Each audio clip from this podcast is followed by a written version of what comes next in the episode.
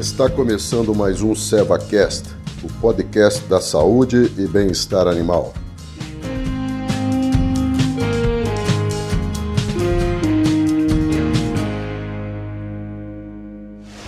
Olá, tudo bem? Aqui é Baite Leal, sou médica veterinária especializada em equinos e técnica da linha de produtos da Seva Equinos. Dando continuidade aos nossos episódios do SevaCast, hoje falaremos sobre a doença garrotilho. É uma doença altamente infecciosa, afeta principalmente animais jovens e é um quadro respiratório que evolui para uma infecção bacteriana. Então, é uma bactéria que afeta esses equinos. A bactéria tem nome, ela chama-se Streptococcus equi e ela tem dois subtipos, que seria equi equi ou equis ou epidérmicos. Por que essa informação é importante? Porque as, a Streptococcus equi é a cepa mais frequente diagnosticada no Brasil. A zoepidérmicos ela acontece, mas ela não é tão frequente em termos de casuística. Ah, o garrotilho ele é uma doença que não leva o animal a, a óbito, se, se, ela não complicar, por exemplo, uma, uma púrpura hemorrágica ou mesmo uma pneumonia, mas normalmente o quadro brando da doença, o animal não vai a óbito. Agora, o garrotilho, ao contrário da gripe, ela afeta muito a qualidade de vida e o bem-estar desse animal, principalmente animais jovens. E por que, que tem essa, essa, essa influência tão grande no bem-estar do animal? Por quê? Eu vou contar um pouquinho sobre os sinais clínicos, e aí você vai entender o porquê que essa doença afeta tanto o dia a dia do animal. Essa doença, então, é um quadro respiratório, ela afeta normalmente a região da garganta, nos linfonodos retrofaríngeos.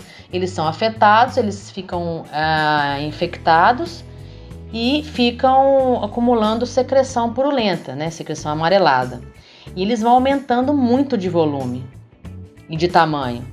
E aquela, aquele aumento de volume na garganta, que, é que inclusive é o quadro clínico clássico da doença, por isso o nome garrotilho vem da, dessa percepção de garroteamento do animal, porque ele fica como se tivesse é, alguma coisa pressionando a garganta, e é aí que leva a uma piora considerável do bem-estar desse animal no dia a dia. Somente potros, né? Você imagina a situação: animal jovem, ainda mamando, seis meses, oito meses de idade. Aqueles que não desmamam, né, com antes dessa idade, estariam mamando ainda. Então, um animal com esse aumento de volume na garganta, ao, ao, ao, se, ao se projetar para mamar, a secreção desce pela garganta e ela dá um desconforto na hora de, de fazer a deglutição do leite, né? A ingestão do leite. Então o animal na hora ele para de mamar.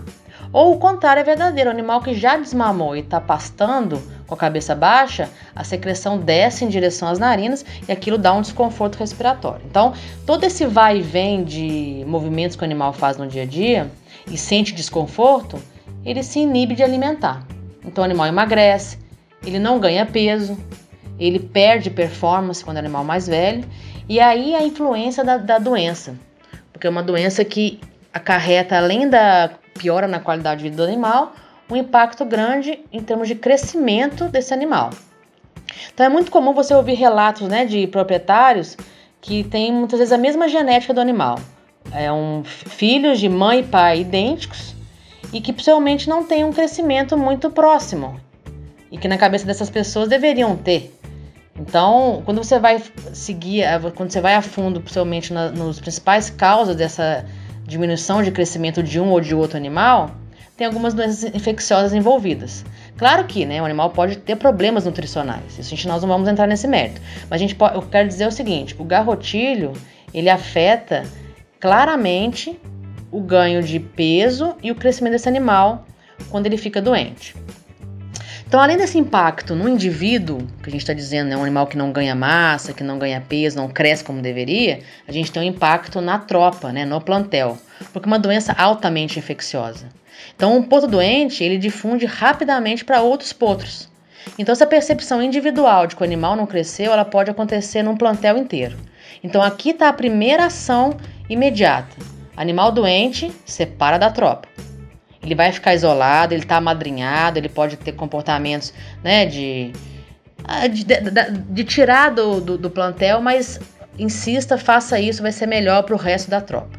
Separou esse animal, tem que tratar esse animal. Então, o, normalmente a, o sinal clínico eu já falei então o que, que é, né? O animal pode ter febre também e inapetência. O tratamento é antibiótico, uma vez que a doença é uma bactéria.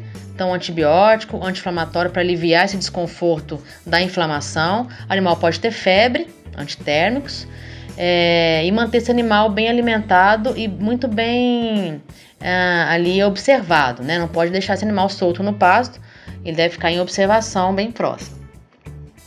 É, prevenção. Prevenção, existe, a gente tem a vacina do garrot, contra garrotilho, o nome dela é justamente isso, vacina contra garrotilho da ceva, que é uma vacina que ela tem três doses iniciais. E esse é um ponto importantíssimo da prevenção. Então, ponto 1, um, existe vacina.